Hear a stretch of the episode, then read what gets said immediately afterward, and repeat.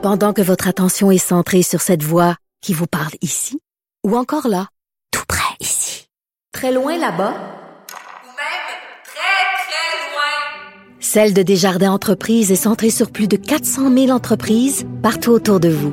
Depuis plus de 120 ans, nos équipes dédiées accompagnent les entrepreneurs d'ici à chaque étape pour qu'ils puissent rester centrés sur ce qui compte, la croissance de leur entreprise. Bon, euh, le premier ministre Trudeau qui a fait le point, d'ailleurs, il était en, avec son cabinet depuis lundi en retraite fermée, euh, donc euh, aujourd'hui a fait le point et a fait une, annonce qui concerne le Québec. Oui, parce que bon, Justin Trudeau est bon est, clairement dans ce, cette bon ce, cette réunion du, du caucus, de fait de son conseil des ministres, vraiment axé sur la recrudescence de la COVID-19. Alors il l'a dit, Monsieur Trudeau, ça a été le point central, mais ça va quand même au-delà de ça le travail, puisque il a soutenu que le discours du trône, qui euh, va se lire la semaine prochaine, va dresser une feuille de route, Mario, pour un Canada plus sain et sécuritaire, plus juste et inclusif et plus propre et compétitif. Alors, c'est ce qu'on promet pour le discours du trône le 23 septembre. Euh, mais il y aura plusieurs éléments, évidemment, concernant la COVID, mais également euh, pour réduire les inégalités exposées au cours de la crise de la COVID-19. on en a profité pour annoncer donc que le dossier des milliards de transferts aux provinces, ben là, on, on ça, va de l'avant. Les provinces devaient écrire une lettre pour euh, bon, ventiler, expliquer où on allait envoyer l'argent. Ces lettres-là sont arrivées. Alors, les 19 milliards vont pouvoir être distribués. Justin Trudeau a, annoncé également que la mission de la Croix-Rouge va se poursuivre au Québec. On peut l'écouter là-dessus.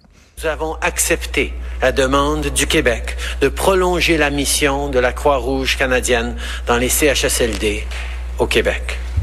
Nous avons été présents dès le début avec les forces armées canadiennes et maintenant avec la Croix-Rouge. Et nous sommes heureux de pouvoir continuer à appuyer nos aînés.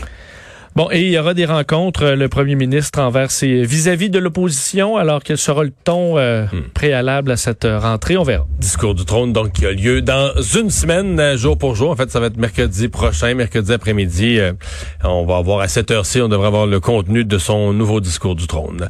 on a parlé tout début d'émission. Qu'est-ce qu'on sait là maintenant à cette heure-ci sur cet accident Montréal-Nord? Donc, un véhicule qui a frappé des piétons qui étaient en fait les heurter sur le trottoir. Ouais, un peu de nouveau, vers midi 45, donc à Montréal-Nord, cet après-midi, un conducteur de 38 ans qui aurait euh, d'abord heurté un premier piéton. C'est à l'angle de la rue de Dijon et boulevard Langelier, pour ceux qui connaissent ce secteur-là, aurait quitté les lieux précipitamment avant de tout de suite. comme fuir. Quelques, euh, aurait tenté de fuir après le premier incident et s'est trouvé quelques mètres plus loin à euh, aller remonter sur le trottoir pour frapper huit personnes, six adultes, deux enfants qui se trouvaient donc sur le trottoir. Euh, heureusement, cette partie-là s'est fait à relativement basse vitesse, euh, ce qui a permis, là, on dit que les blessés, on a craint pour la vie de personne. Par contre, tout le monde a été transporté à l'hôpital et dans certains cas, on parle quand même de blessures importantes pour d'autres de blessures mineures.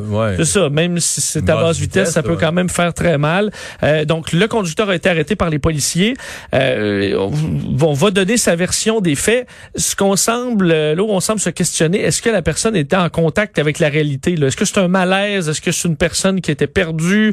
Euh, on est à, bon, Et donc, quand on parle d'hypothèse du malaise, c'est pas nécessairement un malaise. Des fois, ça peut être un malaise cardiaque qui fait que t'es plus, t'es plus euh, au volant, là.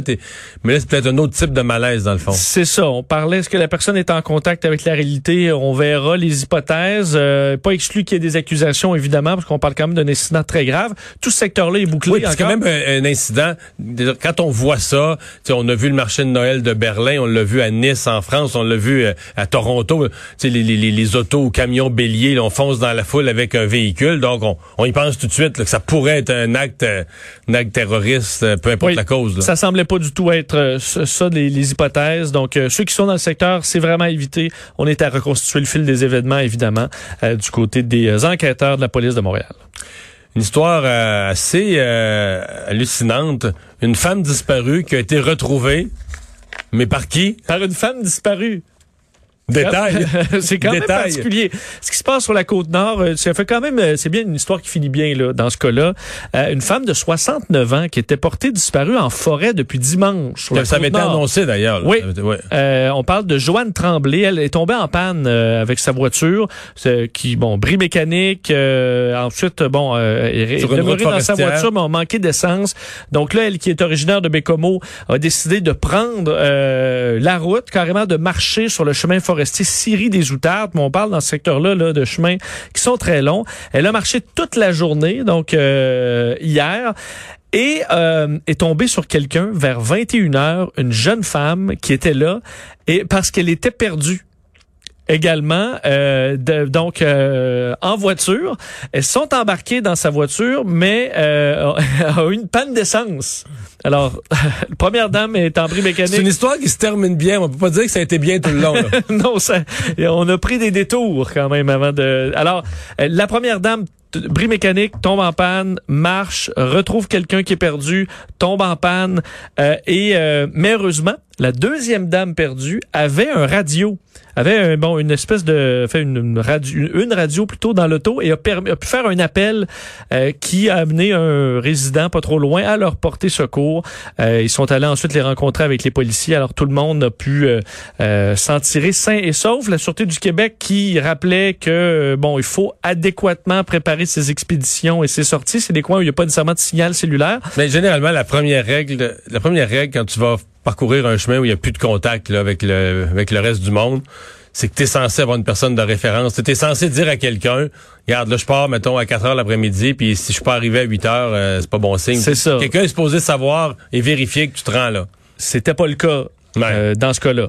Euh, mais mais tu sais, c'est un peu plate quand tu tombes, tu, tu te dis, t'es perdu, tu, tu, tu, remets- tu trouves quelqu'un, mais c'est une personne perdue aussi. C'est comme si tu, tu tu es sur une île déserte, puis là tu te fais un radeau, puis là tu vois la terre en vue, puis finalement c'est une autre île déserte. Ça Bon résumé.